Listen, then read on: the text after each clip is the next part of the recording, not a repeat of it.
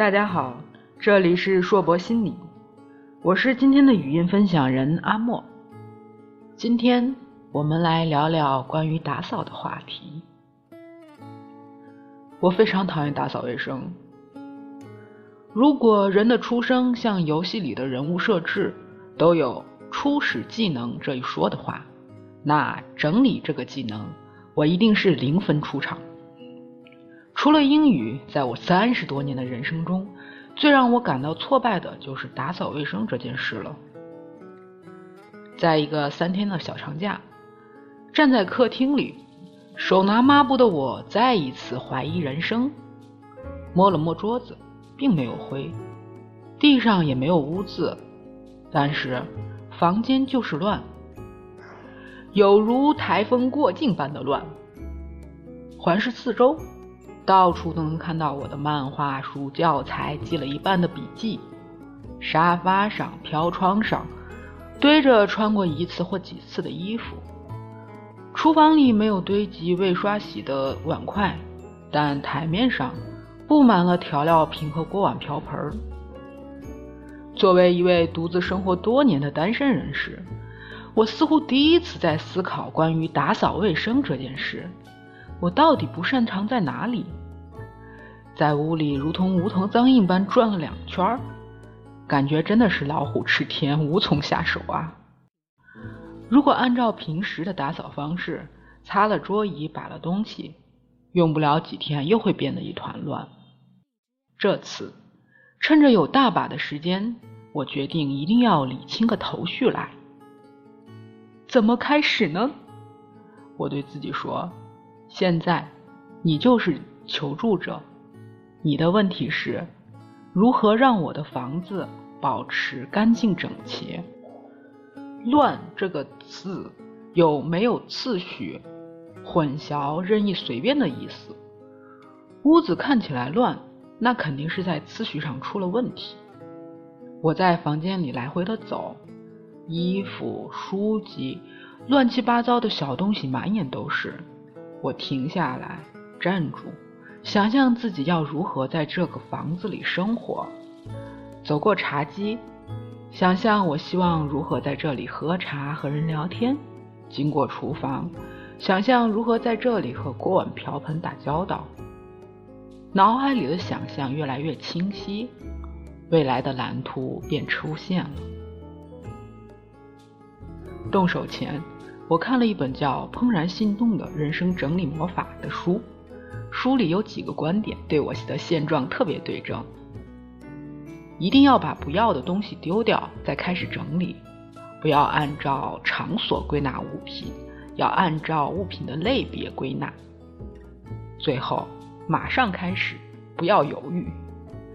我从卧室的衣柜开始了我的打扫之旅，将屋里所有房间里的衣服都堆在卧室的床上，结果惊奇的发现那张大双人床根本就堆不下。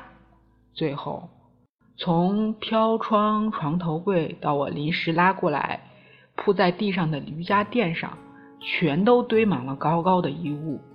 我第一次发现，我居然有这么多衣服，怎么会呢？人家每次到换季都没有衣服穿啊，怎么会有这么多存货？我大概数了一下，光毛衫就有二十多件。这里有学生时代姐姐给的，工作后自己买的，老妈手织的，朋友送的，各种毛料，各种厚度，打眼看过去，别说四季了。再过个三五年都不用再买新衣服了。天哪，女人怎么可能不买新衣服？这是在剥夺我的生活乐趣吗？鼓起勇气，我再次逐一整理，以我是不是还会穿它为条件，筛选了一轮，效果很好，淘汰了一半。仔细看看，还是有很多，很多留下的衣物不是我还会穿。而是我舍不得丢。比如，有一件现在看来款式比较幼稚的大衣，那是我当年刚拿到薪水后给自己买的第一件大件。提着衣服，我甚至都能想起当时在店里试穿时空气清新剂的味道。这不仅是衣服，还是纪念品，而且买来就很爱惜，没穿过几次，料子一点没起毛，颜色也依然鲜艳。我把它塞进衣柜，又取出来，如此两次，下不去手。我只好停下来，看着这件衣服，自问自答。你为什么舍不得呢？它好好的，还能穿，那你还会穿它吗？不会。你要把它当成纪念品放在衣柜里，几十年后传给你的女儿孙女吗？当然不会。如果你是这件衣服，你愿意当个不会被用的东西吗？不愿意。你将它放在柜子里，再也不去穿，最后的结局呢？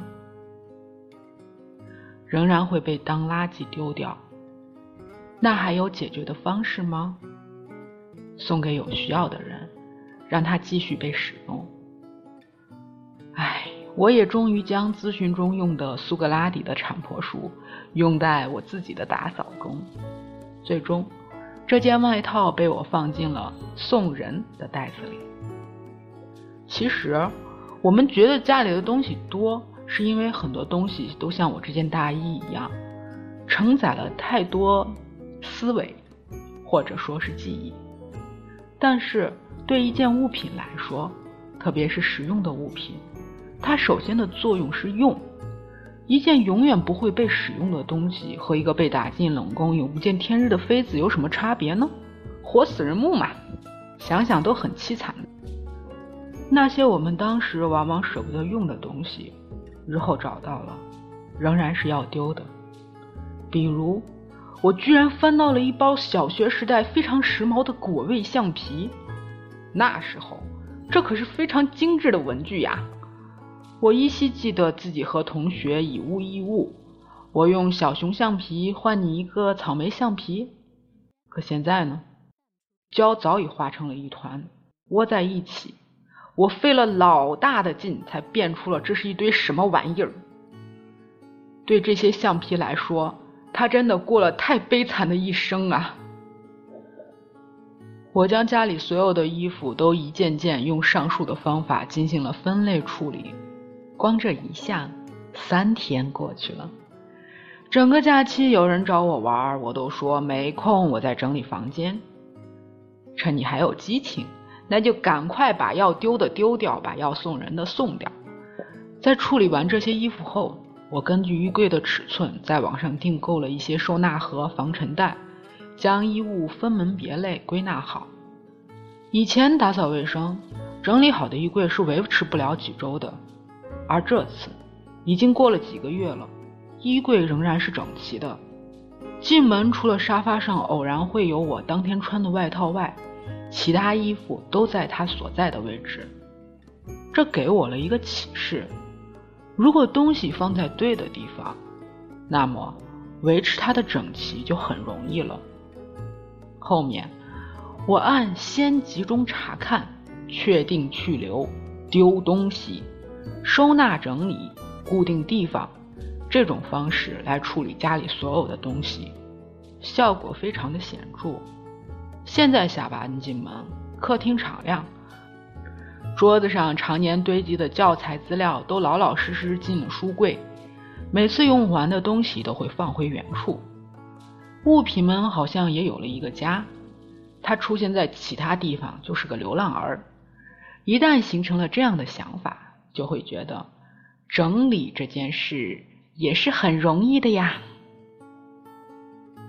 整理这么容易啊？这句话其实是掺水的。这一次的打扫陆陆续续进行了一个多月，比我新年大扫除的时间都久。一部分原因是我要给不需要的东西找一个好归宿，而最大的原因是决定东西如何断舍离。在山下英子的《断舍离》一书中，曾说有三种人丢不了东西：逃避现实的人。执着于过去时光的人，对未来充满忧虑的人，逃避现实的人可能不愿意回家，就像曾经的我，我总觉得在外面已经够忙了，回家还要继续工作打扫，那还不如不回去呢。如果不待在家里，面对屋里很乱，需要收拾这件事，那么我就会一直生活在这乱七八糟的环境里，时间久了会产生深深的挫败感。所以有问题别给自己找借口，先面对它，解决了再说。解决不了那是另外一说。我们身边不乏有那些执着于过去的人，比如我以前从来不动我妈屋里的东西，对她来说，所有的东西都有用，没用的东西就有回忆，这是她生命的见证。你身边是不是也有这样的老人呢？宁愿把自己的屋子塞得像一个仓库，也不愿意做些许改变。如果真有，让新的东西流入他们的生活，这才是对症的方式。近几年有一个词叫“海豚族”，这是那些大量囤积日用品的人对自己的嘲讽。总觉得东西会涨价，能多买的时候就多囤一些。